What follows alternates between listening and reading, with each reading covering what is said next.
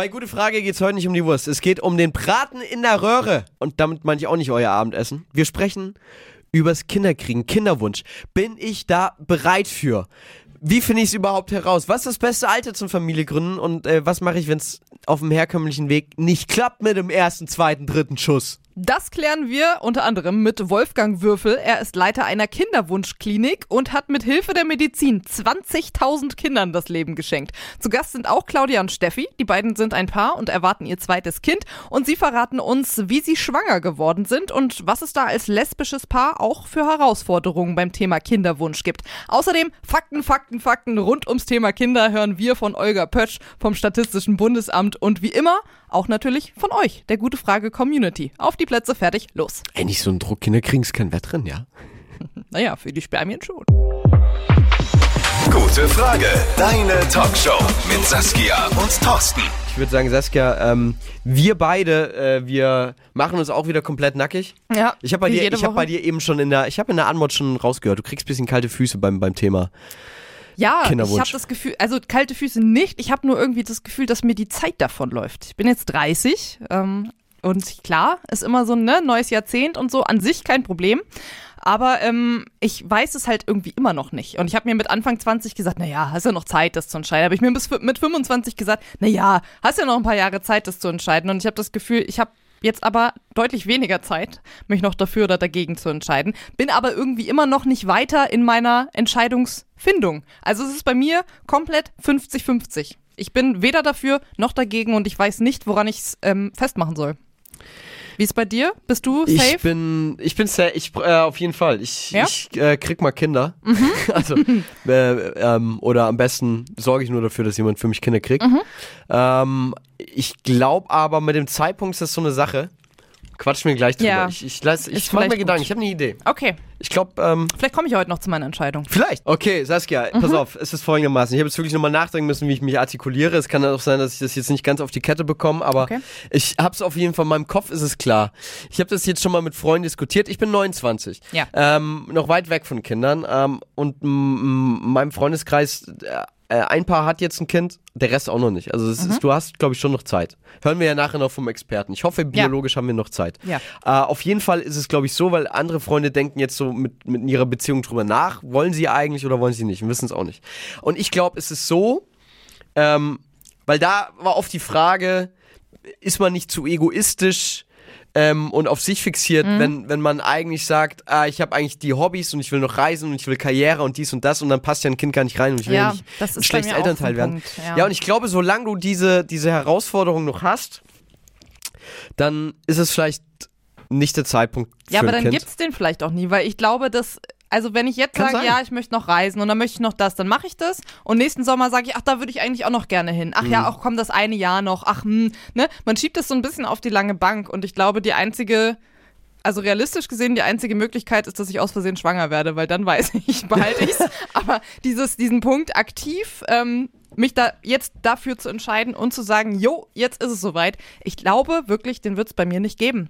Also ist schwierig. Aber dann, ja, dann glaube ich, wird, ich kenne, ich habe auch einen Freund, der ist jetzt schon über 40, der auch ähm, ähm, keine Kinder will, obwohl er sogar mit Kindern äh, arbeitet. so Mhm. Aber dann wollen Lehrkraft. viele keine Kinder, weil mein Freund ist auch Erzieher, der braucht es auch nicht unbedingt, weil er hat Ja, den ganzen Tag genau. Kinder um sich. Aber der sagt, ey, er hat äh, ein reines Gewissen, weil er, er genießt es voll bis zur Rente, dann einfach sein Leben auch komplett zu genießen und, Ja. und jetzt nicht noch ähm, Kinder selbst um sich zu haben. Doof ist es halt, wenn du merkst, an mir gehen die Hobbys und die Projekte und die Leidenschaften aus mit 40 und dann ist es vielleicht biologisch gerade schwierig. Ja, das nicht wäre ein nur dann. doofes Alter. Das Ding ist, ich sehe mich zum Beispiel weniger als Mutter, ich sehe mich aber total als Großmutter. Das ist Also, auch ne? schwierig. Dieses, ähm, klar kannst als Großmutter kannst das Kind wieder abgeben, aber auch die Vorstellung, ähm, älter zu sein oder wirklich alt zu sein, in Rente zu sein und dann vielleicht so keine Kinder um sich rum zu haben und so, das, das, das finde ich irgendwie doof. Aber das will ich nicht. da nicht schon lange auch so, so Apps wie so eine Nachbarschaftshilfe, von wegen hier einmal Oma zu mieten quasi? Ja, das gibt's ja. Ja. Wär, wäre eine Option, aber ob das dann so funktioniert, weißt du ja auch nicht, ne? Nee, weiß ich auch nicht, ob das. Und ich Ist will nicht schwierig. eine dieser Omas werden, die an Supermarktkassen ganz viele fremde Kinder anfasst und überall hingeht und so, oh, ne? Also erst erstmal fassen wir keine fremden Kinder an. Richtig, aber es machen viele ältere Menschen. Okay, nee, genau. Ich hoffe, so eine Oma wirst du nicht. Nein. Und ich frage mich aber auch, ich weiß nicht, ob es dasselbe ist, ob du dann quasi in Anführungszeichen ein Leihenkelkind hast oder Mhm. ein eigenes Enkelkind. Das klingt erstmal gemein, ne? Aber das ist ja auch die, die Motivation bei Eltern, ob sie sich irgendwie für eine künstliche Befruchtung entscheiden oder dann doch adoptieren. Ja. Hast du für ein fremdes Kind die gleiche Liebe in dir wie für ein eigenes? Da sehe ich zum Beispiel, glaube ich, wenig Problem drin. Also ich könnte mir ja schon vorstellen, ich könnte mir auch vorstellen, ein Pflegekind zu, zu ähm, haben, was vielleicht schon ein bisschen älter ist. Ähm, ich glaube, das könnte ich mir vorstellen, bin ich aber auch nicht so ganz sicher. Ja, dann ist es einfach die, die Frage, wie gesagt, ich glaube, ähm, als Paar, wenn, wenn du, wenn du als Paar ein Kind willst, dann merkst du es, weil dann sprichst du drüber, dann, ich glaube, das ist so, ich glaube, das ist so ein Ding, wo du dann abends auf der Couch hockst und weiß ich nicht, du hast halt Netflix und Amazon Prime und Disney Plus auch schon mal durchgeguckt zusammen und dann sagst du, Mensch, Schatz, wollen wir jetzt nicht einfach mal ein Kind machen? So. Ich glaube, der Moment Schnappatmung bei kommt dem dann. Gedanken. Ja, dann bist du nicht so weit. Nee. Dann, aber dann darf man auch nicht, dann sollte man, glaube ich, auch nicht drüber nachdenken, weil dann setzt man sich äh, alle paar Wochen und Monate unter Druck und denkt, Mensch, jetzt langsam muss ich mich entscheiden, will ich jetzt ein Kind oder Willkommen in nicht? meiner Welt. Ich glaube, das kommt, nee, ich glaube gar nicht drüber nachdenken, Hakuna Matata, Ja. wenn es nicht sein soll, soll es nicht sein, Ja. dann bleibst du aber auch glücklich, weil dann, dann bist du ein Mensch, der kommt gut ohne Kind zurecht, glaube Ja, ich schon. ja. Ja, es ist, vielleicht liegt es auch ein bisschen daran, ich habe sehr viel jüngere Geschwister. Meine kleine Schwester ist zwölf Jahre jünger als ich. Und hat Das schon heißt- Kinder. Nein. ähm, aber das heißt, ich habe sie ja quasi mit groß werden sehen. Also von Ja. Geburt an, wenn du zwölf bist, erinnerst du dich, was um dich rum passiert. Ne? Passt auch mal auf und kümmerst dich. Habe ich viel gemacht, habe ich auch gerne gemacht. Aber deswegen habe ich halt auch eine, glaube ich, sehr genaue Vorstellung, wie viel Arbeit ein kleines Baby ist. Und vielleicht bin ich deswegen auch so. Also, ne, andere gehen da vielleicht unbedarft daran als ich. Und deswegen fällt ihnen die Entscheidung Ey, das stimmt. leichter. Das kann sein. Ich glaube, viele rennen da naiv rein. Ich glaube, vielleicht Mhm. ist es sogar ein Segen, wenn man ungewollt schwanger wird und eigentlich keine Ahnung hat. Das glaube ich, oh, meine, mein mein, Ausweg wäre das. Das Ja. ist unrealistisch, aber es wäre mein, dass mir die Entscheidung einfach abgenommen wird. Ja, schwierig. Ähm, wir können ja mal in die gutefrage.net Community reingucken. Ja, wir haben gerne. auch euch gefragt, habt bzw. wollt ihr Kinder? Und ähm, da sagen äh, rund ein Drittel, ja, ich habe Kinder. Mhm.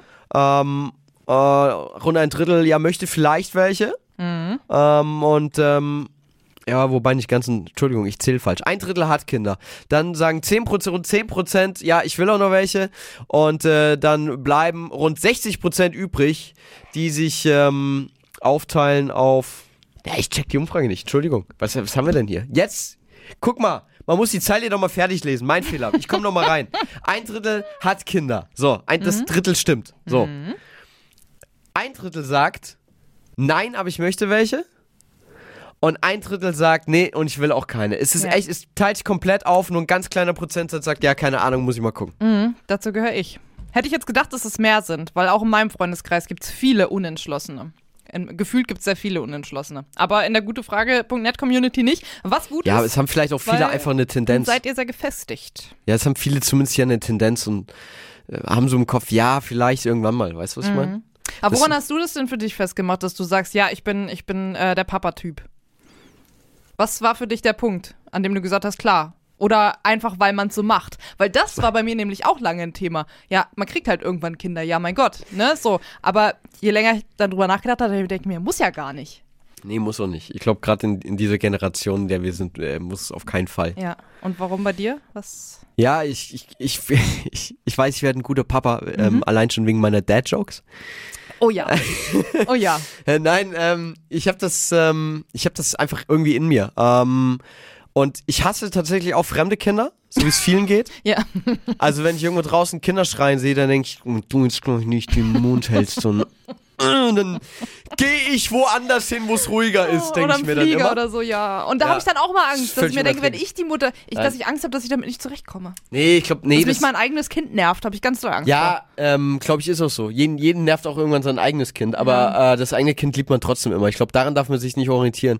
Bei mir ist es manchmal so ein Gedanke, äh, dass wenn ich irgendwie so ein, so ein junges Elternpaar so einen Kinderwagen durch den Park schieben sehe und, und die sehen cool aus, dann denke ich mir, ihr seht aus wie coole Eltern. So würde ich auch aussehen, wenn ich einen Kinderwagen schiebe. Nur mit Augenring. Vielleicht. Das ist jetzt ein bisschen gemein. ähm, aber ja, tatsächlich. Und, ähm, und daran merke ich, wenn ich mich schon in dieser, ich sehe mich dann quasi in dieser jungen Vaterrolle schon. Okay. Und dann, Ja, aber wenn du es einfach Ja, fühlst und fühlst es, dann ist ja. doch cool. Ja, dann ist doch super. ähm, wir können ja hier auch noch äh, eine Meinung lesen. Hier Strandmupfel93. Das oh, kann das ich ist jetzt. angelehnt an äh, hier Dings, ne? Augsburger, äh, Augsburger Puppenkiste. Achso, ist das so? Mhm. Der Name. Lies weiter. Sorry. siehst, bei Kinderliteratur habe ich auch noch Nachholbedarf. Ja. Ist ein anderes Thema. Aber das werde ich jetzt einmal sauber lesen. Strandmupfel schreibt, nein, ich habe keine und möchte auch keine. Hab drei Nichten, das reicht. Da kann man am Wochenende mal was Schönes unternehmen und dann wieder abschieben. Mhm, Ja, das ist das, wenn man das mitkriegt, äh, wie kleine Kinder eigentlich so drauf sind und du hast von denen nie Urlaub. Nee, und vor allen Dingen Schlafmangel. Ich komme ganz schlecht mit Schlafmangel zurecht. Mein Mhm. Partner auch.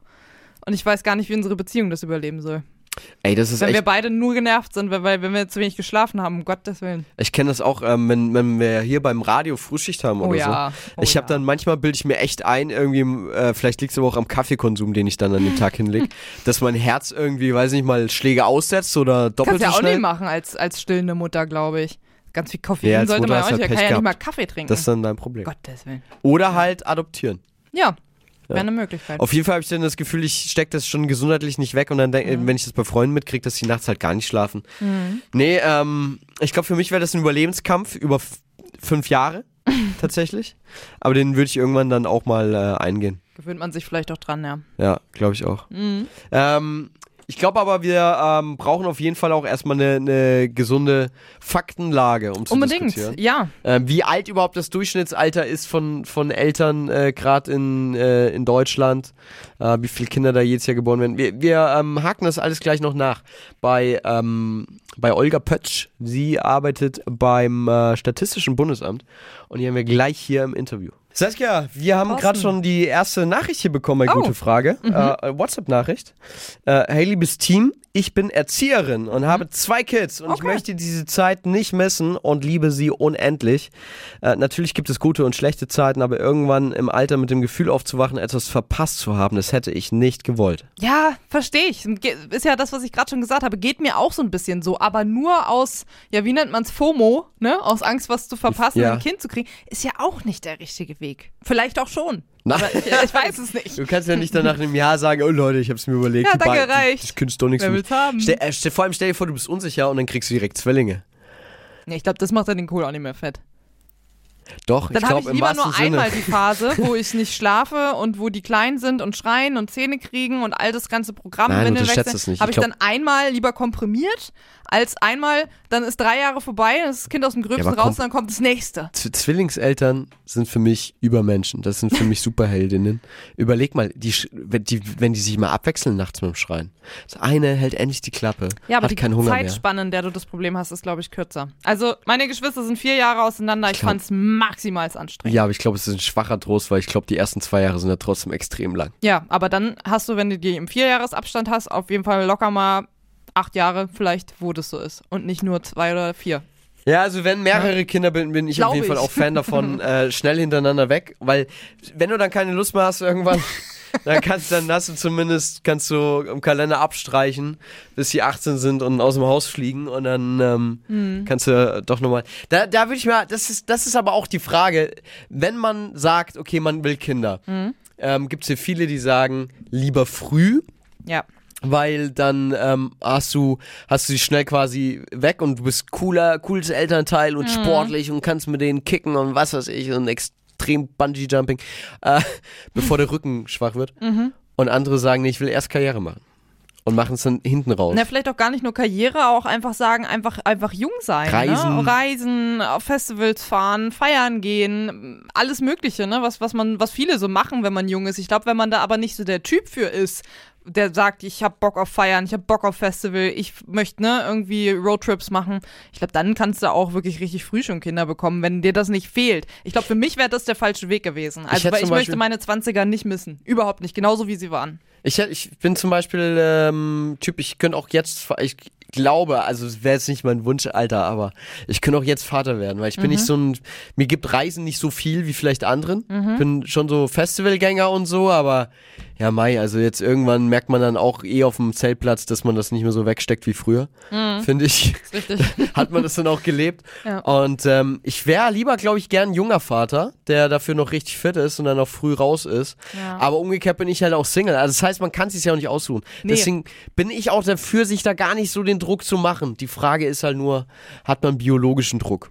Genau, und das äh, klären wir ja später wahrscheinlich auch noch äh, mit Ja. äh, Wolfgang Würfel. Er ist Leiter Genau. der, des Kinderwunschzentrums in München und ähm, kann uns dann vielleicht auch mal erklären, was man denn machen kann, wenn man, äh, wie du zum Beispiel, alleinstehend ist, äh, aber trotzdem Kinderwunsch hat. Das möchte ich mal nachfragen. Ob es Ja. da Möglichkeiten gibt. Gibt ja auch einige, die sagen, ey, ich hätte super gerne Kinder, aber ich finde einfach keinen passenden Partner oder Partnerin. Ja, und mit welchem Alter man, man, ähm, man auch äh, sich langsam äh, entscheiden sollte. Mhm. Ich glaube, da ist das Problem ja vor allem die Frau, leider Gottes. Ich glaube, wir Männer, bei uns ist es Das weiß ich nicht. Es ist einigermaßen entspannt mit den Schwimmern. Also vielleicht nicht unbedingt immer Hm. mit dem Handy zwischen den Beinen einschlafen, weiß ich nicht. Aber es ist auch, so, ein- ist auch ein Klischee. Ne? Fährst Also jeden gibt, Tag mit dem Fahrrad zur Arbeit, ne? Auch, auch das ist, glaube ich, ein Klischee. Da gibt es zwar kein Bundesamt für Radlerschutz, wie Bundesamt für Strahlenschutz, das dir sagen würde, Fahrradfahren wäre schlecht. Mhm. Aber hey, ich meine, ich nehme nicht in der Tour de France teil. Mach mir jetzt keine Angst. So, gleich hören wir erstmal Olga Pötsch, habe ich eben schon Ja. vollmundig angekündigt hier vom Bundesamt für Statistik, ist aber noch gar nicht bei uns am Telefon gewesen. Haben wir gleich hier. Mensch. Ich, ich google. Kinder sind das Schönste auf der Welt, sagen die einen. Kinder sind laut, rauben den Schlaf, kosten viel Geld, sagen die anderen. Woher weiß ich denn, ob ich überhaupt bereit für ein Kind bin? Und was mache ich, wenn es auf dem natürlichen Weg nicht klappt? Äh, Das ist äh, heute unser großes Thema bei Gute Frage, deine Talkshow. Kinderwunsch. Dazu sprechen wir mit einer Kinderwunschklinik und mit Claudia und Steffi. Die beiden haben äh, mithilfe einer Kinderwunschklinik jetzt das zweite Kind, was auf dem Weg ist. Auch sehr spannend. Haben wir später noch zu Gast bei uns. Wir brauchen aber erstmal eine Datengrundlage. Ist Wie immer gut. Viele Kinder werden jedes Jahr geboren. Wie alt sind die Eltern? Mhm. Wir brauchen Zahlen. Und deshalb sprechen wir jetzt mit Olga Pötsch vom Statistischen Bundesamt. Ja, hallo, ich grüße euch. Hallo Olga. Wollen wir direkt einsteigen mit der, mit der klassischen Frage, wie viele Kinder kommen denn im Schnitt pro Jahr zur Welt in Deutschland? Und was gibt's da für eine Tendenz? Naja gut, äh, derzeit haben wir etwa ähm, 780.000 pro Jahr.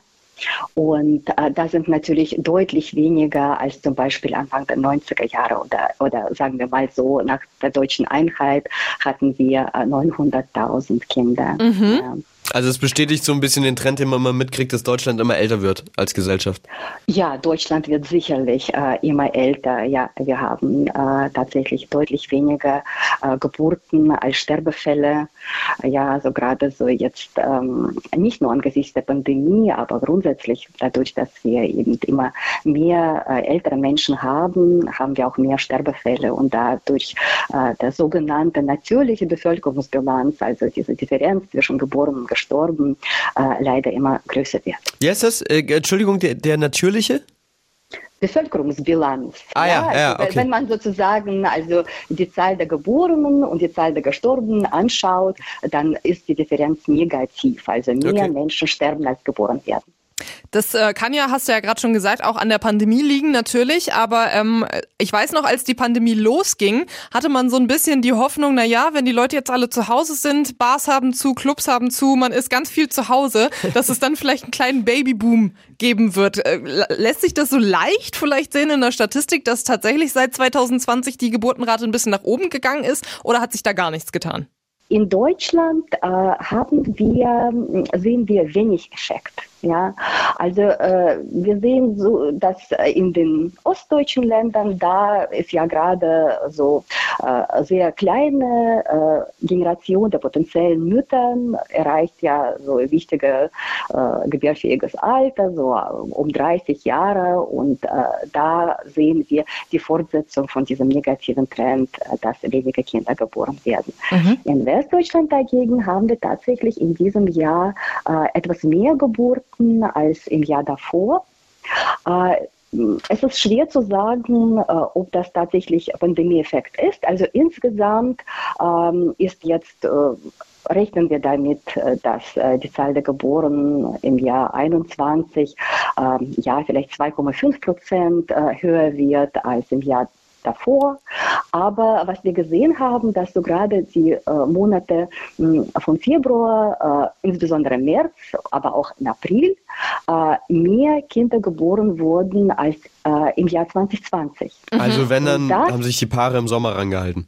Als wieder geöffnet wurde, man wieder weggehen Genau, konnte, Leute genau. kennenlernen konnte.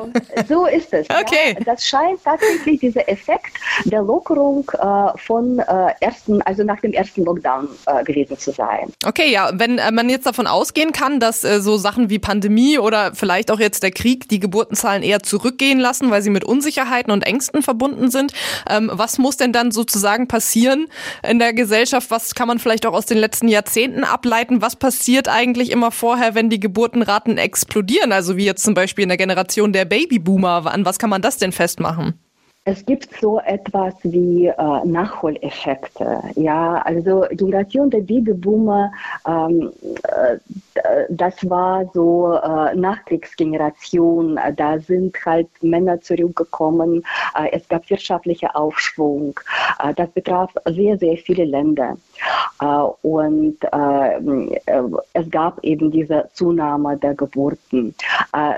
Äh, diese vergangene ähm, Geschichte, die kann man sehr äh, schwer oder sollte man nicht an, äh, auf die Zukunft äh, bzw. auf die Gegenwart übertragen, weil äh, die Umstände sind doch äh, wirklich sehr verschieden. Okay. Ja, dann schauen wir mal, wie es jetzt ist, wenn dann die Pandemie hoffentlich vorbei ist und der Krieg hoffentlich auch ganz schnell, wie sich das dann auswirkt. Wäre ja gut, weil Stichwort demografischer Wandel, der betrifft uns ja alle. Ähm, wenn man in 30, 40 Jahren in Rente geht, kann es sein, dass es noch ein bisschen schlechter aussieht als gerade eh schon. Kann man da eigentlich sagen, wie viele Kinder wir jetzt in den nächsten Jahren in die Welt setzen müssten, damit man diesen Wandel ein bisschen auffangen kann? Ähm, das wird nicht mehr helfen, weil äh, die Menschen, also in, gerade so, wenn wir so auf die äh, mittelfristige Perspektive äh, schauen, weil äh, die Generation der Babyboomer, die ist da. Mhm. und äh, sie wird älter werden. Das heißt, also rein demografisch können wir sozusagen diese Entwicklung nicht mehr rückwirkend machen. Mist. Ja, aber, aber kann man es nicht ausgleichen, wenn ich jetzt sage, okay, ich opfer mich und gehe jetzt einfach Montag bis Freitag täglich zur Samenbank? Kann man das nicht irgendwie gemeinschaftlich... Befruchtest täglich zehn Frauen. Naja, aber so flapsig das jetzt klingt, aber man, man kann doch die Geburten auf so ein Level bringen, dass, dass das äh, am Ende sich aufhebt. Ja, gut, da, da, das ist nicht wirklich zielführendes Gespräch. Also ich denke, das ist kein realistisches Szenario. Es ist auch so, dass äh, wenn jetzt ganz äh, unerwarteterweise die Geburtenraten zum Beispiel auf Bestandserhaltungsniveau steigen, also äh, dass die Elterngeneration ersetzt wird, Ja. ähm, auch dann äh, die Ergebnisse sozusagen dieser Entwicklung, die sieht man ja erst äh, nach 20, 30, Mhm. 40 Jahren, ja. Und äh, wir haben die Entwicklung, äh, die kritische Entwicklung, die jetzt mit der Älterung der Babyboomer-Generation zu tun hat, die findet jetzt statt. Jetzt ist ja aber auch so, dass das ganze Jobangebot und auch, dass wir ähm, grundsätzlich älter werden, dass äh, auch Frauen immer häufiger akademische Grade erreichen etc. etc. ja oft dafür sorgen, dass tendenziell weniger Kinder oder auch später erst Kinder geboren werden. Ähm, wie ist denn da aktuell der Wert? Wie viele Kinder kommen denn im Schnitt äh, pro Familie zur Welt und wie alt sind die meisten Menschen beim ersten Kind? Also derzeit haben wir sogenannte ähm, Geburtenrate, die beträgt 1,54 Kinder pro Frau. Okay. Ja? Ähm, und das Alter, wo die Familie gegründet wird, beträgt jetzt im Schnitt 30 Jahre. Und äh, das ist äh, halt deutlich höher, als äh, wenn man für Deutschland äh, insgesamt oder gerade Westdeutschland zum Beispiel betrachtet. Dann äh, hatten wir ja praktisch in den letzten 50 Jahren stieg ja das Alter äh, bei der Familiengründung immer weiter. Das ist so eine, ein Trend, der die Entwicklung der letzten äh, Jahrzehnte beeinflusst hat. Und äh, Anfang 70er Jahre waren Frauen zum Beispiel beim ersten Kind 24 Jahre alt. In Ostdeutschland? Waren sie immer noch bis zum äh, bis zur deutschen Einheit äh, im Jahr 1989 äh, betrug das die durchschnittliche, ähm, waren deutlich jünger und betrug das durchschnittliche Alter 23 Jahre. Aber umso äh, schneller stieg, stieg es dann nach der deutschen Vereinigung, sodass Frauen in Ostdeutschland äh, derzeit auch so 29 Jahre im Schnitt ähm, alt sind, äh, wenn sie das erste Kind bekommen. Olga, äh, jetzt ähm, haben wir also gelernt, ähm, wir werden im Schnitt immer älter, wenn wir äh, unsere Kinder bekommen und ähm, wir hätten jetzt eigentlich eine Welle, wo man sagt, die wirtschaftlichen Rahmenbedingungen sind top, um Kinder zu kriegen und die Delle in der Demografie, die haben wir so oder so. Ähm, wenn wir jetzt aber ja immer älter werden beim, beim Kinderkriegen, bleibst dann bei einer Delle? Also jetzt wirklich nochmal drauf angesprochen, was ich vorhin meinte. Ähm, kann sich dieser Trend dann langfristig doch wieder umkehren und, ähm, und wir kriegen wieder mehr Kinder, glaubst du? Oder glaubst du, dass es allein durch unsere moderne Gesellschaft äh, mit dem späten wenige Kinder kriegen, ob das immer weiter dahin geht, dass, dass es weniger Neugeburten gibt im Jahr? Naja, Prognosen sind halt schwierige Sache, ja. Aber äh, das ist keine Vorhersage, ja. Das ist, äh, äh, das ist wichtig, um zu zeigen, wohin die aktuelle Entwicklung führt. Und derzeit zumindest, also alles, was so, alle Hinweise, die wir haben aus unseren statistischen Daten, mhm. weisen darauf hin, äh, dass äh, die Maßnahmen, die in 2000 Jahren ergriffen wurden, vor allem der Ausbau der Kleinkinderbetreuung, ähm, Einführung des Elterngeldes, ähm, hat schon dazu geführt, dass zum Beispiel bei Akademikerinnen äh, die Kinderlosigkeit nicht weiter anstieg. Und wir sehen auch ganz interessante Unterschiede. Äh, zum Beispiel Hamburg ist äh, eine Stadt mit dem höchsten Anteil der kinderlosen Frauen. Also da liegt die Kinderlosenquote bei 31 Prozent.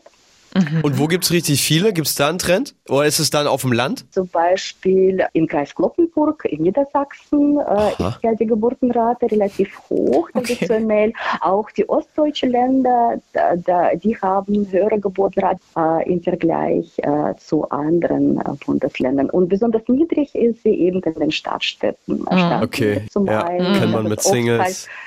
Preisen, Mietpreisen, Immobilienpreisen ziehen die Leute Stimmt. halt auch. Ja, stimmt, das, das spielt ja. natürlich auch eine Rolle, klar. Und das hängt alles zusammen. Ne? Ja, in Niedersachsen Wahnsinn. ist dann auch wieder ja. Baugrund billiger wahrscheinlich. Da hast du viele, viele Viehweiden noch. Das ist wie das eine ins andere greifen, spannend. ist schon wirklich spannend. Ja, Olga, vielen, vielen Dank dir für das wirklich sehr aufschlussreiche Gespräch. Zumindest, ähm, ja, wissen wir jetzt, dass wir eigentlich nichts wissen, wie es weitergeht zumindest, ähm, was, was die Sache Geburt angeht, aber man wüsste zumindest, wie man es positiv beeinflussen kann und dafür mhm. danken wir dir, ähm, Olga Pötsch vom Statistischen Bundesamt. Ja, sehr gerne. Dann, Dann wünschen wir dir noch einen schönen Tag. Mach's gut. Ja, mach's auch gut. Schönen Tag. Ciao. Tschüss. Ja, ähm, ja. Saskia, äh, Durchschnittsalter ähm, 30 Jahre. Mhm. Reib's mir unter die Nase. Danke. Max kann nochmal hören. Max kann nochmal hören. 30 Jahre. Das ist eine 3 und dann eine 0. Muss. Also Ey. nee, muss nicht, aber sollte. Könnte. Wäre ja, gut.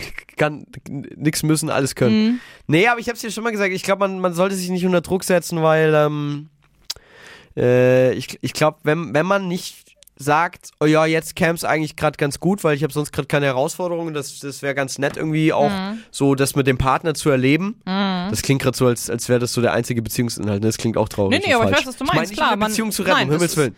Ich glaube, wenn man, wenn man einfach eine, ein gutes Paar ist und auch gut zusammen funktioniert ja. und für viele ist das dann halt nochmal so ein bisschen die Kirsche auf der Sahnehaube. Auf jeden Fall. Was, weil wir es ja gerade mit der Olga auch hatten, äh, die Pandemie so ein bisschen auch was ist, wo ich sage, ja, ich habe ein bisschen das Gefühl, ich habe in Anführungszeichen zwei Jahre ein bisschen verloren.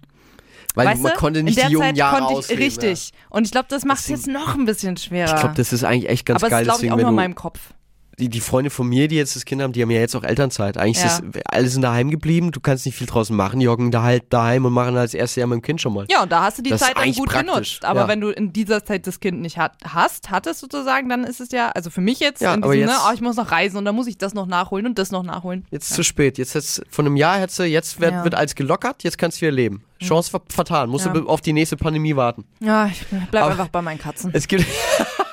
Es gibt ja hoffentlich auch noch sonst ein paar Jahren äh, gute medizinische Möglichkeiten, um mhm. irgendwie das dann auch noch hinzubekommen, wenn du erst später willst. Ich, ja. ich glaube, ich mache mir da nicht so einen Kopf. Ich mache mir keinen Druck. Ich bleib Muss ja auch nicht Matata. Wir hören das hier noch in den Interviews. Bei Gute Frage. Gute Frage am Donnerstagabend mit Saskia und Thorsten. Hi. Und mit Max hinter der Scheibe. Kann ich, er winkt euch Hi. Ähm, wollen wir nicht unter den Tisch fallen lassen, den lieben Max? Weil der ähm, unsere, äh, unser Draht zur Außenwelt ist und äh, zu euren WhatsApp-Nachrichten und zu euren Anrufen, um euch an der Show zu beteiligen. Und er hat hier gerade schon ein Signal gegeben. Wir haben jetzt äh, eine Anruferin hier in der Leitung zum äh, Thema Kinderwunsch. Hallo. Ja, hey, da ist die Doris. Hallo Hi Doris. Doris, schön, dass du da bist. Du rufst zum Thema Kinderwunsch bzw. Kinder an. Was hast du denn uns Schönes dazu zu erzählen? Genau, ihr habt ja vorhin schon mal meine WhatsApp vorgelesen gehabt. Also Ja. ich hab, also wir haben zwei Kinder, ein Junge und ein Mädchen und ähm, die sind jetzt auch schon ja ziemlich groß und erwachsen.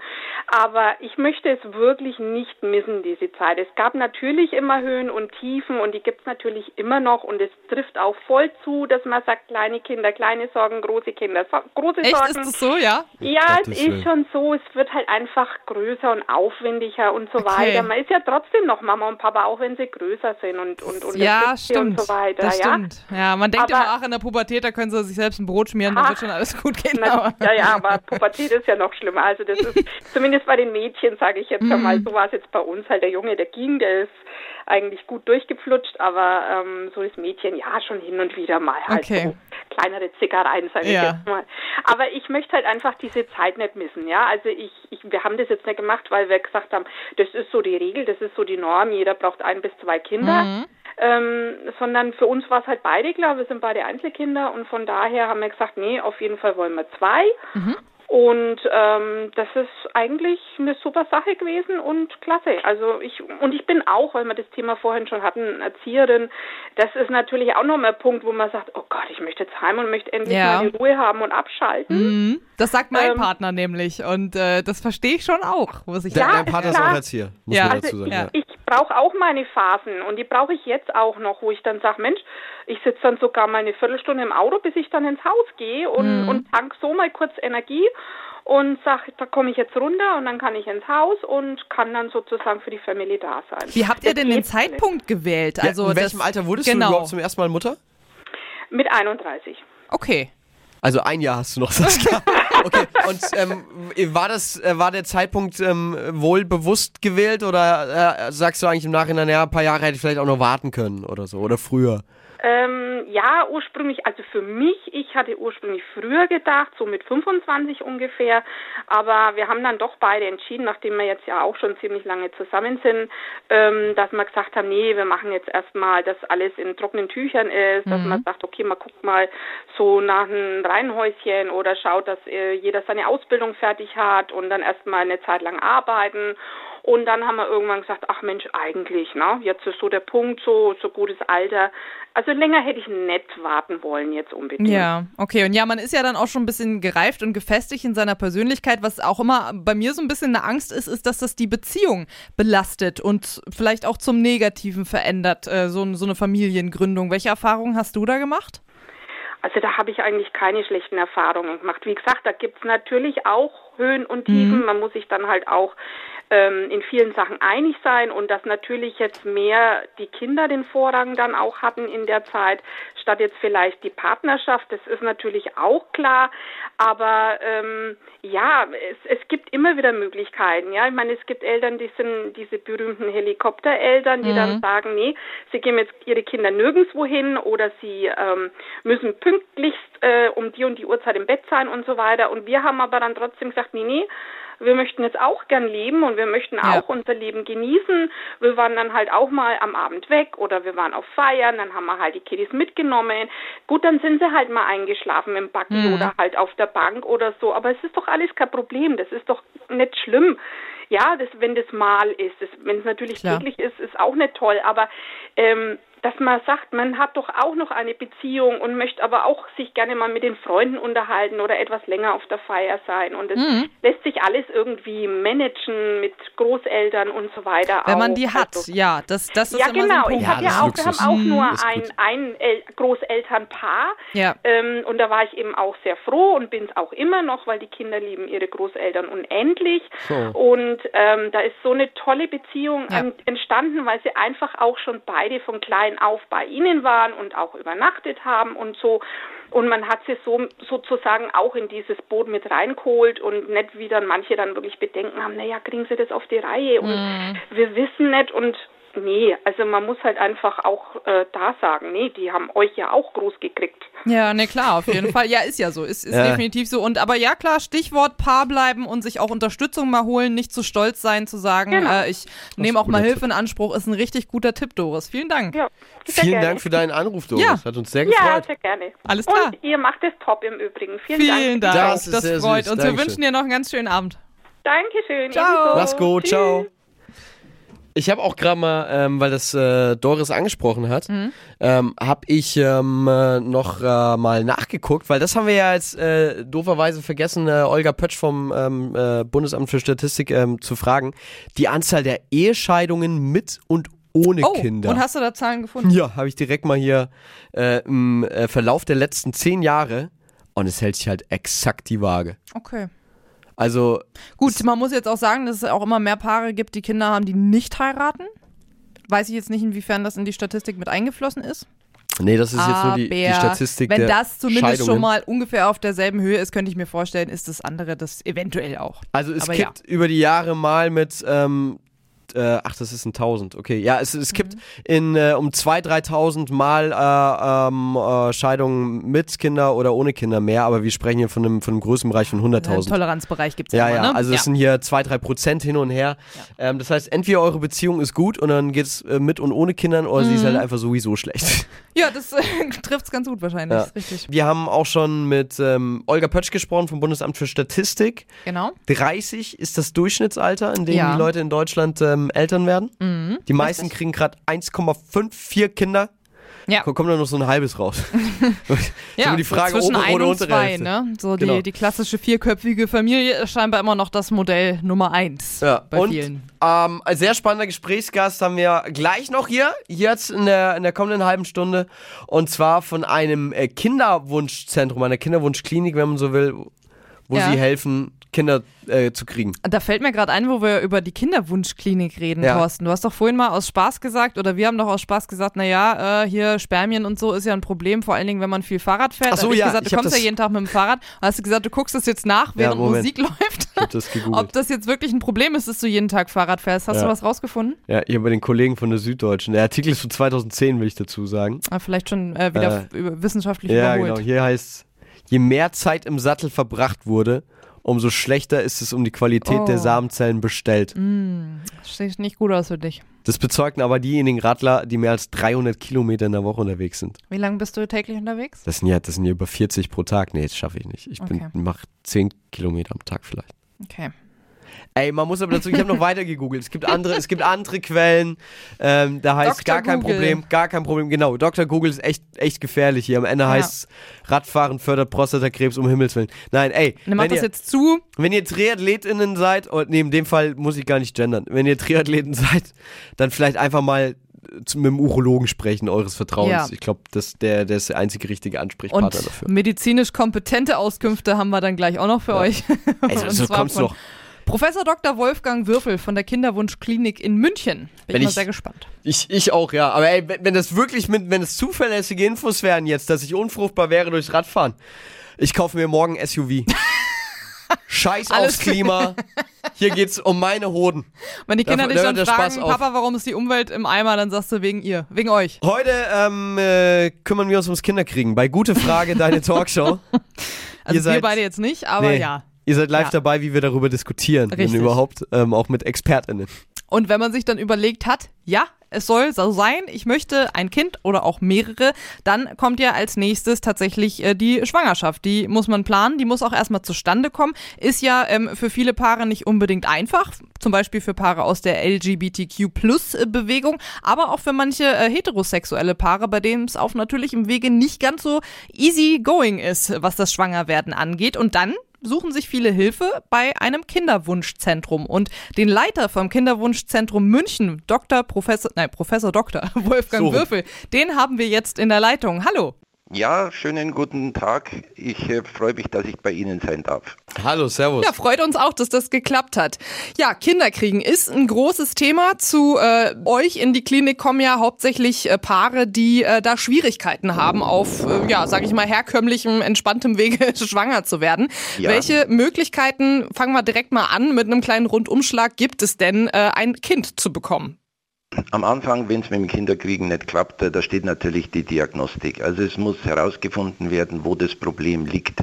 Und da gibt es natürlich viele, viele verschiedene Ursachen. Bekanntesten ist wahrscheinlich zum Beispiel ein eingeschränktes Spermiogramm, also dass die Samenflüssigkeit nicht so ist, wie man sich das vorstellt, oder dass es mit den Eileitern Probleme gibt. Aber es geht natürlich auch weiter. Endometriose, diese Art von Gebärmutterschleimhaut außerhalb der Gebärmutter, chronische Entzündungen in der Gebärmutterschleimhaut und, und, und. Also am Anfang die Diagnose und wenn man die Diagnose hat, dann der therapeutische Vorschlag, was man machen könnte und es gibt ja sehr viele verschiedene Möglichkeiten. Gibt es denn so ein Durchschnittsalter bei Männern und Frauen jeweils, wo man sagt, ja, da sollte man sich jetzt mit Kindern auf natürlichem Wege überlegen, weil danach wird es schwieriger? Ja, dazu eine wichtige Information, weil ich glaube, das ist vom Verständnis her entscheidend. Eizellen werden nicht neu gebildet. Eizellen stammen aus dem dritten embryonalen Monat und altern mit der Frau mit. Mhm. Nun ist es aber so, dass der Embryo in seiner Bausubstanz, also von seinen zellulären Existenz her ausschließlich auf der Eizelle aufbaut. Das ist also, der Embryo am Anfang ist 100% Eizelle. Spermium bringt ja nur den Bauplan mit. So, und dieser Alterungsprozess schlägt natürlich auf die Embryonen durch, heißt im Klartext, je älter die Frau wird, desto avitaler werden diese Embryonen, die man daraus zeugt, desto genetisch auffälliger werden sie und deswegen haben wir eine Abnahme der Schwangerschaftsraten auch auf natürlichem Weg, je älter die Frau wird. Mhm. Also die Antwort ist, je früher, desto besser. Okay. Aber das ist im Grunde genommen nur ein froher Wunsch, sage ich jetzt einmal, denn es ist einfach so, unsere Gesellschaft auch mit der deutlich erhöhten Lebenserwartung schiebt natürlich das Kinderkriegen immer weiter nach hinten. Und äh, jetzt zum Beispiel in München für künstliche Befruchtungen, Durchschnittsalter einer ersten Behandlung 37 Jahre. Oh, das ist das spät. Ist, ja, das ist eben sehr spät. Ist übrigens im ländlichen Bereich etwas anders. Da hat man andere Kulturtraditionen, da geht man früher an die Sache heran. Schön gesagt. Aber ja, aber es ist einfach, dass man sieht, äh, wir leben toll, wir schauen gut aus, wir sind vital und wir glauben, dass wir dafür auch sozusagen Kredit vom Eierstock kriegen. Aber das kriegen wir leider nicht. Und deswegen wird es zum Beispiel jenseits der 40 schon ziemlich schwierig. Mit okay. der Etablierung von Schwangerschaften jenseits 43, 44 ist es fast schon ein hoffnungsloses Unterfangen unter einer Voraussetzung, dass es um die erste Schwangerschaft und das erste Kind geht. Wenn schon Kinder geboren wurden, dann schiebt sich die Fertilität der Frau nach hinten, ah. übrigens auch die Wechseljahre, und dann nehmen wir mal an, in einer Partnerschaft hat sie schon zwei Kinder, jetzt kommt der neue Partner, jetzt ist sie 43, dann könnte es da sogar noch relativ gut gehen. Also das muss man ein bisschen differenziert betrachten. Okay, okay. dann ähm, was es denn da für Möglichkeiten? Ich meine, ähm, es können ja Männer und Frauen dann dahingehend wahrscheinlich ja. behandelt werden, aber ähm, wie ich das jetzt rausgehört habe, ist äh, das größere oder schwerwiegendere Problem dann eher die Frau wahrscheinlich, wenn die, die Eizellen das so nicht mehr hergeben, was, was man bräuchte dann, um auf natürlichem Wege schwanger zu werden. Welche, welche Möglichkeiten gibt es denn da alle? Gut, also jetzt hoffen wir mal, dass es jetzt nicht so weit in die 40 hineingeht, äh, sondern so wie ich es äh, euch dargestellt habe, sage ich mal so mit 36, 37, dann braucht man eine Diagnostik. Dann müssen wir sehen, woran das liegt und dementsprechend kann man dann die Sachen sozusagen maßgeschneidert anbieten. Natürlich, es geht von angefangen, wenn Zyklusstörungen sind, dass man hormonelle Behandlungen macht. Bei leichten Einschränkungen der Männer intrauterine Inseminationen, also mit aufbereiteten Spermien, bei kaputten Eileitern dann die Umgehung der Eileiter durch eine Befruchtung außerhalb des Körpers. Bei sehr stark eingeschränkter männlicher Fortpflanzungsfähigkeit, äh, zum Beispiel die Spermieninjektion, wo man ein einzelnes Spermium in die Eizelle injiziert und diese befruchtet und das kann man sogar so weit treiben, dass man diese Spermien direkt aus dem Hoden operiert, wenn gar keine mehr da sind Boah. und das funktioniert auch. Mhm. Also man sieht, da ist die Bandbreite schon sehr groß, aber immer bitte hart am Wind segeln an der Diagnostik. Es muss plausibel sein, dass das auch tatsächlich die Methode ist, die für diese Diagnose, die wir gestellt haben, dann auch die richtige ist. Ähm, einfach, dass wir aber mal ein konkretes Beispiel vielleicht durchspielen. Was ist denn so bei, bei dir die, die häufigste Diagnose, die gestellt wird und, und was ist dann auch der Kostenpunkt, wenn man dann sagt, ich will das jetzt medizinisch äh, trotzdem das Kind? Genau. Also es schiebt sich, es gibt ja dafür viele Diskussionen in der Öffentlichkeit und auch in den Medien, aber es schiebt sich völlig unbestritten die Einschränkung der männlichen Zeugungsfähigkeit ganz massiv in den Vordergrund. Ja, was die Kosten natürlich anbelangt, da ist es unterschiedlich, weil es kommt darauf an, wie die Leute versichert sind. Bei den gesetzlichen Krankenkassen ist es immer noch so, dass sie verheiratet sein müssen, sonst müssen sie das selber bezahlen. Wow. Ähm, aber auch hier wiederum, manch, äh, also übernommen werden müssen dann 50 Prozent äh, der Kosten, Gesamtkosten, alles, Medikamente, Narkose und und und. Äh, es gibt aber auch Kassen, die legen drauf auf 75 Prozent der Kosten oder sogar 100 Prozent. Und das, was du gerade gesagt hast mit Medikamenten und alles und und und, wenn, wenn du da grob überschlägst, wo sind wir da? Einfach, dass man Da Gefühl wir, kriegt. wenn wir, also wenn die Kasse mitspielt, sind wir bei ungefähr 2000, 2500 Euro. Okay, Okay. das geht ja. Ja gut, also es ist natürlich dann für einen Versuch, nehme ich an. Ne? Viele Das brauchen ja auch mehrere. Versuch, ja. Aber die Situation ist noch komplizierter. Es gibt jetzt zum Beispiel ein Förderprogramm des Freistaates Bayern. Man höre und staune, da müssen die Leute nicht verheiratet sein. Oh, das in Bayern, das, das staune ich tatsächlich, ja. Ja, denen ist jetzt aber bloß das Geld ausgegangen, besser gesagt dem Bund ist das Geld ausgegangen, weil so viele Anfragen waren. Okay. Ne? Auch interessant, weil so viele Anfragen waren, das hat man irgendwie politisch gar nicht so äh, auf dem Bildschirm gehabt. Und es geht jetzt nochmal weiter, wenn die Leute privat versichert sind. Wenn sie nämlich privat versichert sind, müssen sie nicht verheiratet sein. Und trotzdem besteht dann eine Kostenpflicht der, der Privatversicherer und die, wenn alles stimmt, die liegt bei 100 Prozent. Okay, ja, wenn Also, wir jetzt schon, wenn wir jetzt schon beim Thema heiraten äh, sind und ähm, manche müssen verheiratet sein, manche nicht, wie schaut's denn aus mit homosexuellen Paaren, Transpaaren oder auch alleinstehenden Personen mit Kinderwunsch? Ähm, äh, kann ich da auch äh, in die Klinik kommen und mich behandeln Ja. lassen? Ja, selbstverständlich. Also fangen wir mal mit den alleinstehenden Frauen an. Das ist äh, technisch, medizinisch kein großes Problem. Man braucht eine Samenbank. Wir arbeiten mit einigen zusammen. Äh, eine ist ja in Erlangen, das wollen wir ja auch einmal ganz deutlich sagen. Manche in Dänemark, es gibt auch eine in München. So, das Problem ist immer äh, das, das Familienrecht eigentlich. Also das ist ein riesen juristischer Aufwand bei alleinstehenden Frauen von Vertragsunterzeichnung noch und noch. Die Durchführung ist sehr einfach. Äh, es geht halt immer um die Frage, dass äh, wenn irgendwas ist, wer ist der Vater? Muss der Vater zahlen? Nein, das muss er nicht. Ist der Arzt mit in der Pflicht? Nein, das ist er nicht, aber da muss man sich juristisch absichern. Äh, bei äh, gleichgeschlechtlichen Frauen äh, geht es eben auch über die Samenspende. Das machen in aller Regel die Samenbanken. Und wenn es nicht geht, weil zum Beispiel die Eileiter verschlossen sind, dann macht man eine künstliche Befruchtung mit Spendersamen und dann kommen sie zu uns. Das ist, weil ja jetzt eine Verheiratung möglich ist, relativ unkompliziert möglich geworden, äh, weil damit ganz klar ist, das sind die beiden Ehepartnerinnen und damit ist auch die Zuordnung des Kindes klar geregelt. Man muss das zwar auch noch ein bisschen rechtlich absichern, aber grundsätzlich geht's. Bei Männern ist die Sache natürlich nicht möglich, weil im Grunde genommen braucht man bei Männern eine Leihmutter. Also wenn ich homosexuelle äh, Männerpaare habe, dann brauche ich eine Leihmutter. Es geht nicht anders, ja. Ich möchte an der Stelle hinzufügen, dass die Ampelkoalition, was vielleicht viele nicht wissen, da in ihren mm, Koalitionsvertrag reingeschrieben hat, dass sie sich, ja, wie sage ich das jetzt, die altruistische Leihmutterschaft vorstellen könnten. Okay, weil Stand jetzt ist sie verboten, nochmal um alle Ja, abzuholen. In Deutschland darf man keine Leihmutter offiziell Dann- beauftragen. Dann, genau, ist so, das ist strafrechtlich verboten. Und ich nehme an, dass das in den Verträgen der Ampelkoalition schon drinnen steht, weil es natürlich Ehe für alle, also auch für Männer, Ja. und aus Ehe für alle ergibt sich das Recht auf Familie. Also eigentlich ist es nur konsequent. Vielleicht hat man sich vielleicht damals nicht so überlegt, aber es ist in der Sache konsequent. Und wie gesagt, das ist politisch angedacht.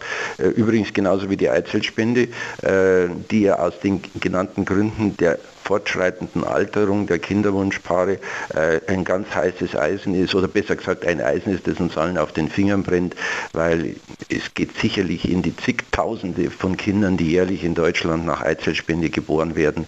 Und äh, es ist nicht ganz einsichtig, warum ich bloß über die Grenze fahren muss und dann geht es. In Deutschland geht es nicht.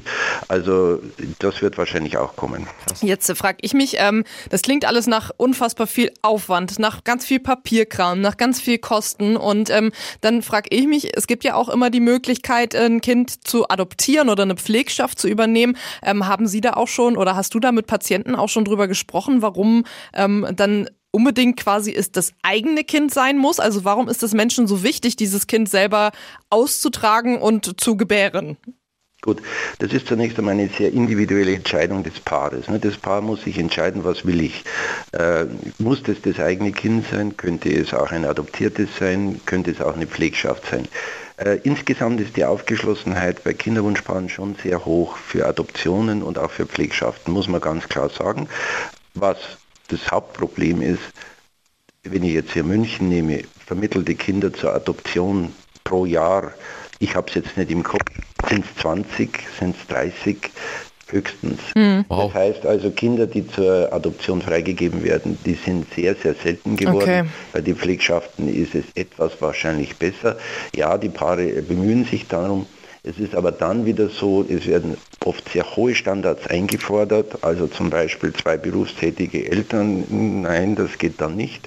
Äh, Und äh, das scheitert einfach in der Praxis äh, A an den Kindern, die zur Adoption freigegeben worden sind und natürlich für manche Paare einfach auch an den Standards, die sie nicht erfüllen können, wenn sie zum Beispiel beide berufstätig sind. Also ist Okay. die künstliche Befruchtung echt quasi einfacher, um an ein Kind zu kommen. Wo wir schon bei, bei Standards sind, äh, wie gesagt, zwei Berufstätige dürfen es nicht sein, ist ja auch erstmal irgendwie, erschließt sich einem nicht, weil bei anderen Eltern fragt ja da auch keiner nach. Ähm, was sind denn in der Kinderwunschklinik eigentlich so absolute No-Gos? Bei wem ähm, würdest du jetzt sagen, nee, da ähm, gibt's, dich behandle ich nicht, du bist zu alt oder es gibt, weiß ich nicht, ne, eine Vorerkrankung oder ähm, andere Faktoren. Gibt's das? Also über die Altersgrenze haben wir schon gesprochen. Jetzt natürlich würde die Eizellspende kommen, dann müssen wir das alles wieder ganz anders diskutieren, aber das nur nebenbei. Ja, es gibt natürlich No-Gos. Also was zum Beispiel ein ganz großes Problem ist, ist extremes Übergewicht. Ja, also ein BMI von über 40 oder so etwas, ja. Okay. Das ist auch methodisch kaum noch durchführbar, auch mit den Eizellentnahmen und da hat man natürlich auch unglaubliche Schwangerschaftsrisiken. Äh, Also man muss ja auch ein bisschen an das nicht nur denken, dass jetzt der Test positiv ist, sondern das muss ja die ganze Schwangerschaft mit Geburt eines Kindes ja auch im Auge haben, ja. Äh, Es gibt Begleiterkrankungen, das ist richtig, aber auch da ist man relativ offen in der Zwischenzeit. Also es gibt ja zum Beispiel spezialisierte Zentren, die sich auch äh, mit Kinderwunschbehandlungen beschäftigen, wenn einer der Partner HIV-positiv ist. Also Oh, geht, ja. ja. Äh, da muss man nur extreme äh, Vorkehrungen treffen. Also bei Begleitkrankheiten ist es, es gibt gewisse auch Autoimmunerkrankungen, wo man sehr vorsichtig sein muss. Wir beschäftigen uns hier schwerpunktmäßig sehr viel damit.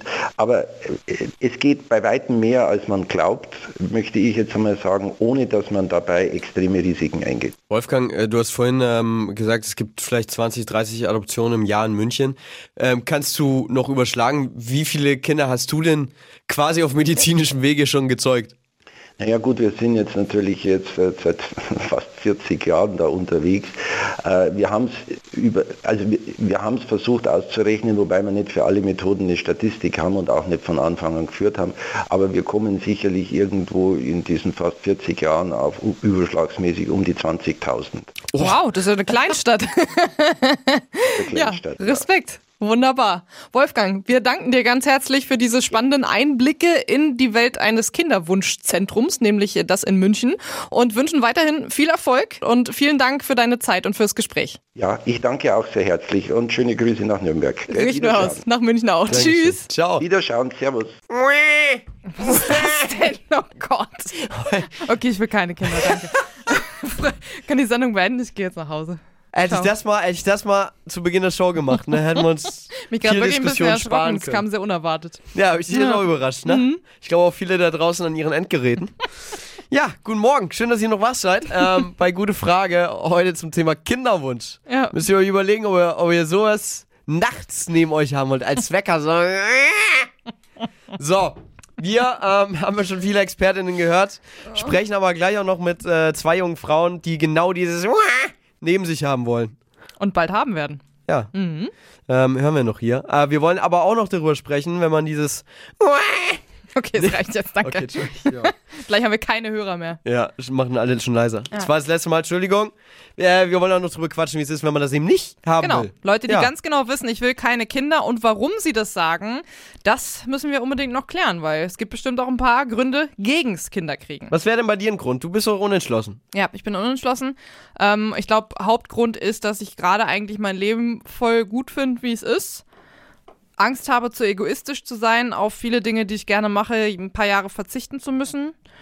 Und was ist es sonst noch? Nee, das war's eigentlich. Ich glaube, das ist ein großes Thema. Malu Morna hat in der gutefrage.net Community geschrieben.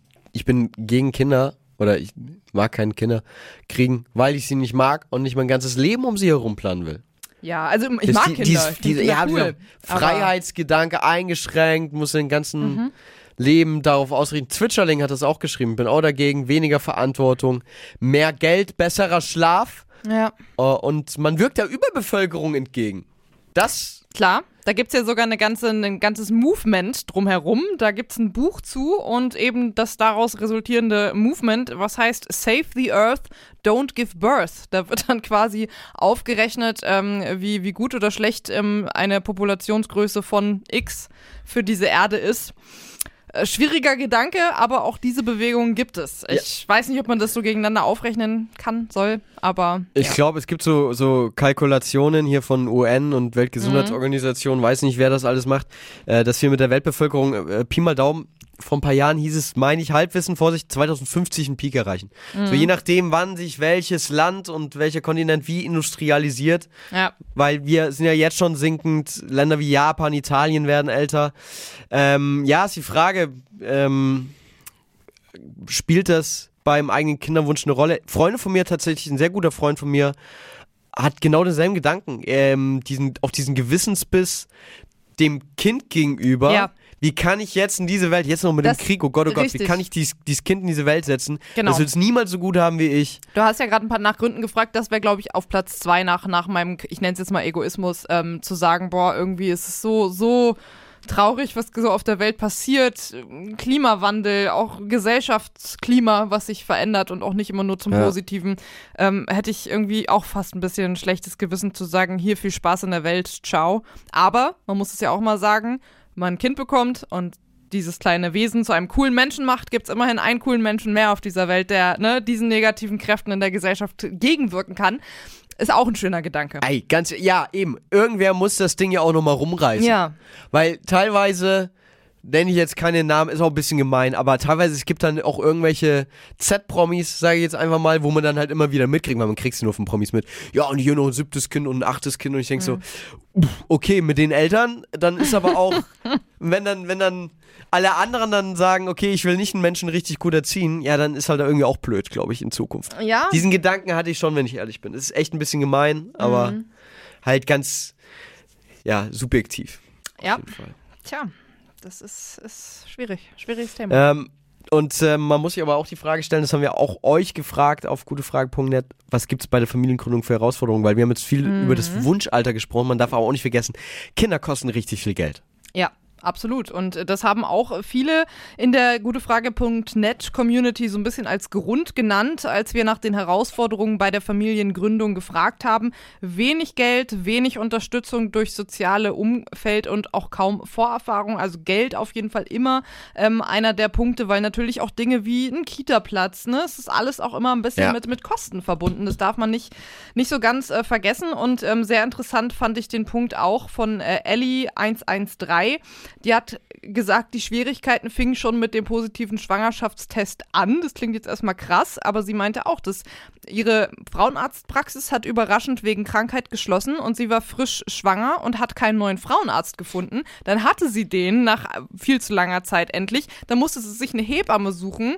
Gibt es auch einen Mangel, ähnlich wie bei den ÄrztInnen. Und äh, auch da, also da war schon die Schwangerschaft mit Stress verbunden, überhaupt eigentlich die, die medizinische Versorgung zu gewährleisten, was ja immer was ist, was man sich in unserem Land irgendwie in Deutschland gar nicht so vorstellen kann, weil gefühlt, ne, in jeder Ecke ist eine Arztpraxis, da denkt man, meine Ärzte haben wir doch genug, aber eben nicht in jedem Sektor. Ja.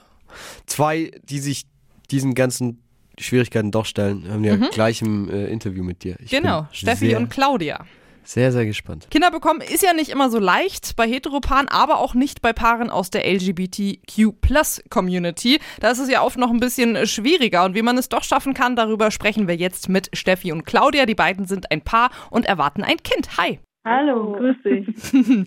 Ja, ihr habt euch ähm, offensichtlich für Kinder entschieden. Ähm, du hast ja auch schon, Steffi, ein äh, Kind mit in die Beziehung gebracht. Jetzt mal so völlig unabhängig, ihr beide voneinander. Wann war denn für euch so der Zeitpunkt da, an dem ihr wusstet, ich möchte mal Kinder haben? Also ich, Steffi, fang mal an. Mhm. Viel leichter, glaube ich. Ich wusste es nämlich schon immer. Okay. Ich wusste äh, nur nicht wie. Also ich wusste auch schon ziemlich lang, dass ich lesbisch bin und wusste, ich will ein Kind, aber ich hatte keine Idee, wie das gehen kann. Mhm. Und wie ähm, bist du dann, ähm, also wie ist dann dein erstes Kind entstanden? Ähm, über eine Samenspende von einer dänischen Samenbank. Mhm.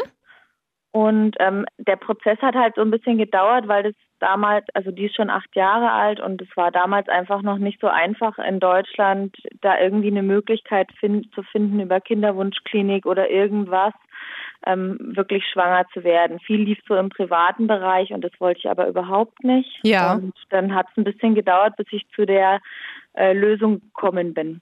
Okay, und äh, Claudia, du war für dich auch schon immer klar, dass du äh, mal Mutter werden möchtest? Nein, nein, nein, nein, nein. also mein Kinderwunsch ähm, entsprang da tatsächlich erst der mit der Beziehung zu Steffi. Ah, okay. Also als dann ich ihre Tochter kennengelernt habe und wir uns lieben gelernt haben, ähm, habe ich auch einen Kinderwunsch entwickelt. Okay, Und deswegen jetzt das zweite. Ja, wunderschön. Freut mich sehr für euch, dass das geklappt hat. Über den äh, Prozess können wir gleich noch mal ein bisschen genauer sprechen. Ist für mich nämlich auch irgendwie gänzlich unbekannt. Ähm, da habe ich noch ein paar Fragen dazu. Aber wer hat denn dann, als ihr dann quasi zusammen in der Beziehung seid, das erste Mal das Thema vielleicht noch ein Kind äh, auf den Tisch gebracht? auch ganz klar ich, Steffi. Okay. Und äh, wie war das dann äh, für dich, Claudia, so zu sagen, ja, Kind, hopp oder top? Das war tatsächlich, ähm, waren einige Diskussionen nötig, Mhm. ähm, einige Gespräche, ähm, ja, von Steffi und mir. Und dann hat sich das aber nach und nach bei mir gelockert. Also ich bin halt eher so, äh, ich habe Hunde Mhm. gern und brauchte irgendwie für mich kein Kind, um mein Leben zu perfektionieren. Aber ähm, nach einigen Hin und Her und nach einigen Gesprächen war dann eben auch klar, dass, dass wir das machen. Ich gehöre ja auch so zu den Unentschlossenen, was das Thema Kinder angeht. Was waren denn da so deine größten Sorgen beim Thema Kinder? Ich meine, Steffi kannte das Ganze ja schon, den ganzen Ablauf. Äh, Was waren so deine ersten Gedanken so beim Thema, äh, ich weiß gar nicht? Geld, erstmal Geld, kostet alles ein Haufen Geld. Ja, Ähm, aber auch so, dass ich mich noch gar nicht meines Alters entsprechend gefühlt habe und noch gar nicht so die Verantwortung übernehmen Mhm. wollte für äh, so ein Baby oder für ein Kind. ja. Aber wie gesagt, Steffi und äh, ihre Tochter oder jetzt eben unsere Tochter haben mir da die Angst relativ schnell genommen. Ja, richtig schön. Und äh, umso schöner, dass das jetzt geklappt hat. Ähm, kind Nummer zwei, quasi die, die jetzt dann bald große, wie hat die denn darauf reagiert? Die hat sich total gefreut. Die hat sich schon immer ein äh, leibliches Geschwisterchen gewünscht und ja, freut Mhm. Und du hast ja gerade angesprochen, leibliches Geschwisterchen. Das heißt, ähm, euer gemeinsames Kind, das zweite, ist jetzt auch durch eine Samenspende entstanden und dann auch vom äh, gleichen Spender? Genau, ja. Zum Glück gab es da quasi noch was und wir konnten den nochmal nutzen. Okay. Und auch ähm, über eine Kinderwunschklinik. Diesmal aber dann ähm, nicht in Dänemark, sondern hier in der Ecke, also bei euch in der, in der Heimat quasi? Also damals musste es nicht über eine Kinderwunschklinik sein. Damals Ah. konnte man das ganz easy online bestellen und sich nach Hause liefern lassen, direkt Hm. von der Samenbank Okay. und das dann einfach selber machen. Ja. Und ähm, das haben sich aber die Gesetze über die Jahre geändert, also vor allem die dänischen. Und deswegen musste das dieses Mal über die Kinderwunschklinik sein. Und da konnten wir die, ähm, also das Kinderwunschzentrum in Nürnberg nutzen. Die unterstützen zum Glück auch lesbische Paare, was überhaupt nicht an der Tagesordnung Ach, ist leider in Deutschland. Also da gibt es große Unterschiede. Okay. Die arbeiten zum Glück auch genau mit der Samenbank unter anderem zusammen, ähm, worüber unsere Tochter entstanden ist und somit konnten wir dann auch quasi mit der gleichen Spende nochmal auch das zweite Kind bekommen. Ja, das ist äh, richtig, richtig gut, ja auch äh, für euch und auch für die dann große Schwester. Ähm, Ja. wie, aber wie muss man sich das denn vorstellen, wenn man jetzt sagt, ich ähm, möchte eine Samenspende in Anspruch nehmen und dann gehe ich ähm, jetzt wie in eurem Beispiel zu einer Kinderwunschklinik.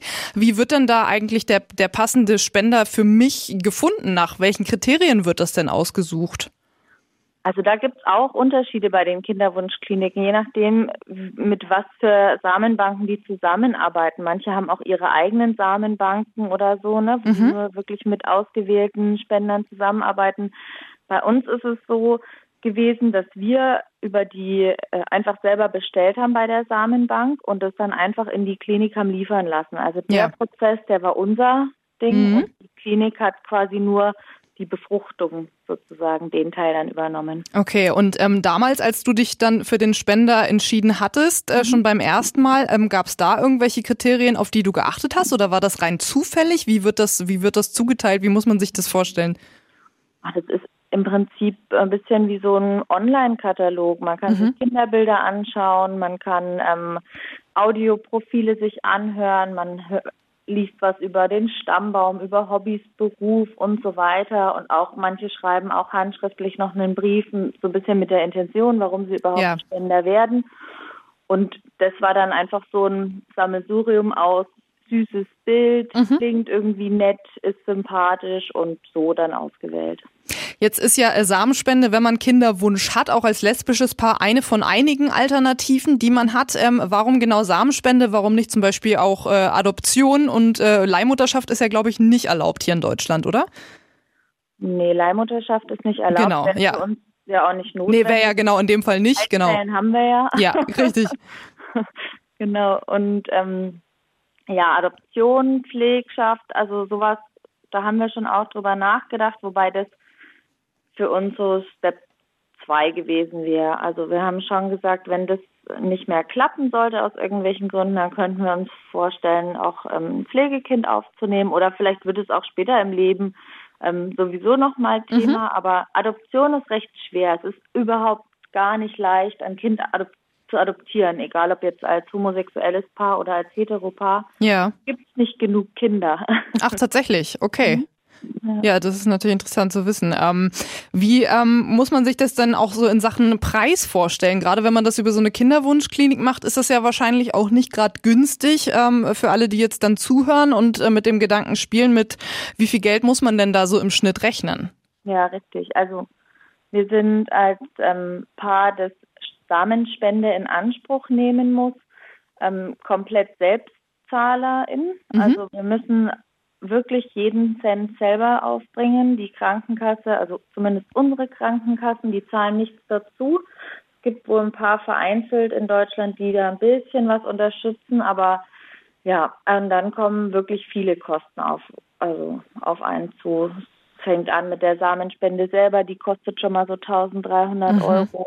So eine Insemination kostet 400 Euro. Okay. Wenn man, ähm, ja, dann muss man vielleicht nochmal Material lagern in der Klinik, das kostet 150 Euro. Dann kommen noch Medikamente dazu. Und wenn man dann, wie wir, später auch zu einer künstlichen Befruchtung übergeht, dann kommen nochmal mehrere tausend Euro dazu. Und also wir hatten ähm, mehrere Versuche. Es hat sich insgesamt über ein Jahr gezogen, Mhm. weil wir da nicht jeden Zyklus genutzt haben. Und ich glaube, wir sind jetzt bei 15.000 Euro. Genau. Ja, Wahnsinn. Ja, ist natürlich schon, schon eine Stange Geld, aber klar, lohnt sich, ne? Ja. Ja, wunderbar. Wann ist es denn soweit? Gibt's äh, der, den errechneten Geburtstermin, den weiß man ja immer schon relativ früh, glaube ich, ne? Naja, genau. Ende August ist es. Ende soweit. August, ja, das ist ja gar nicht mehr so lange. Monat bin ich jetzt. Ja, Wahnsinn. Ja, auch mal Glückwunsch an dieser Stelle natürlich. Und äh, dann würde ich sagen, wünschen wir euch noch natürlich eine, eine ganz tolle und schöne, spannende, vor allen Dingen für dich, Claudia, zum ersten Mal Schwangerschaft. Und Danke. dass dann alles äh, gut läuft und glatt läuft und so läuft, wie ihr euch das wünscht. Vielen, vielen, vielen Dank. Ja, danke für eure Zeit. Ja, sehr gern. Macht's gut. Tschüss. Tschüss. Ey Saskia, also erst erstmal muss dir sagen, äh, ihr, habt, ihr habt das ähm, gemerkt, wir haben es vorhin schon äh, angekündigt, das Gespräch war vorher Richtig, aufgezeichnet. falls euch wundert, dass Thorsten gerade so still war. Ich einfach keinen Bock. Nein, ähm, ich fand es ein sehr, ähm, sehr spannendes und äh, äh, äh, süßes Interview irgendwie auch. Ja, freut, freut einen total irgendwie Ja. auch zu merken, so wie happy die beiden sind. Und äh, klar, wenn es auch mit so viel Aufwand verbunden ist, wahrscheinlich noch umso mehr. Ja. Ja. Ich habe auch mir eine Frage gestellt. Wer, wer geht Samen spenden? Max guckt gerade. Max? Magst du? Nein, Nein. schüttelt den Kopf. Okay. Muss er ja jetzt. Ich meine, er nickt ganz eifrig, hätte ich es auch behaupten können. Nein. Ja, weil, weiß ich nicht, wird mir nicht einfallen, ist nichts für mich. Aber weil, weil du sagst, so der, der Prozess des Samenspendens findest du komisch oder weil du den Gedanken komisch findest, dass es irgendwo auf der Welt von dir Kinder gibt, von denen du nicht weißt oder weißt. Sowohl als auch. Okay. Also irgendwie fände ich es Dafür, glaube ich, werde ich zu gerne Vater, als dass ich dann sagen kann, ah, da, ja da laufen zehn Thorstens rum und ich lerne die gar nicht kennen. Und ähm, äh, umgekehrt äh, denke ich auch, jetzt für ein, weiß ich gar nicht, was man da kriegt, aber vielleicht ein Fuffi oder so, dann in irgendeine so Praxis zu gehen, um da dann die Hose runterzulassen. Ah, ob das jetzt am Geld liegt, ich weiß es nicht. Ich glaube, das machst du schon auch, weil du vielleicht ähm, Leuten da einen Lebenstraum erfüllen kannst. Ah, weiß ich nicht. Da, da spricht, Wenig Aufwand. spricht den meisten Männern noch so die Sensibilität ab. Weiß ich nicht. Weiß ich auch nicht. Ich glaube, das ist ein. Studentending. Naja. Äh, war wieder sehr, ähm, sehr interessante zwei Stunden, Saskia. Mhm. Ja. Und es waren leider vorerst jetzt mal die letzten zwei Stunden gute Frage. Richtig. Ähm, das Format geht jetzt auf jeden Fall erstmal in eine Pause. Mhm. Liegt auch dran, dass ich jetzt einfach äh, gehe. Ich mache was anderes. Ja. Nee, ähm, aber dieses Projekt hier hat auf jeden Fall sehr, sehr viel Spaß gemacht. Mir auch, Thorsten. Man muss auch an dieser Stelle sagen, wir haben vorher eigentlich waren Kollegen, aber hatten nie viel miteinander zu tun. Das hat sich hier durch die Sendung geändert und bin ich auch sehr froh drum und deswegen auch sehr schade, dass du gehst. Einer Das- meiner Lieblingskollegen. Das ist sehr süß. Okay, ich hätte gesagt, vorher waren wir Kollegen, jetzt sind wir schwanger. So klang Ja, das. ja. Und, und ähm, vielen Dank natürlich auch an Max, der äh, hier alles immer mit abgemischt hat, wie ein Profi. und die Podcasts äh, schneidet und immer fleißig online stellt. Danke, Max. Genau. Schön, wenn ihr dabei wart. In diesem Sinne, wie immer, schöne Woche. Schöne Woche. Ciao. Gute Frage, deine Talkshow. Für mehr Infos klick gutefrage.net slash radio.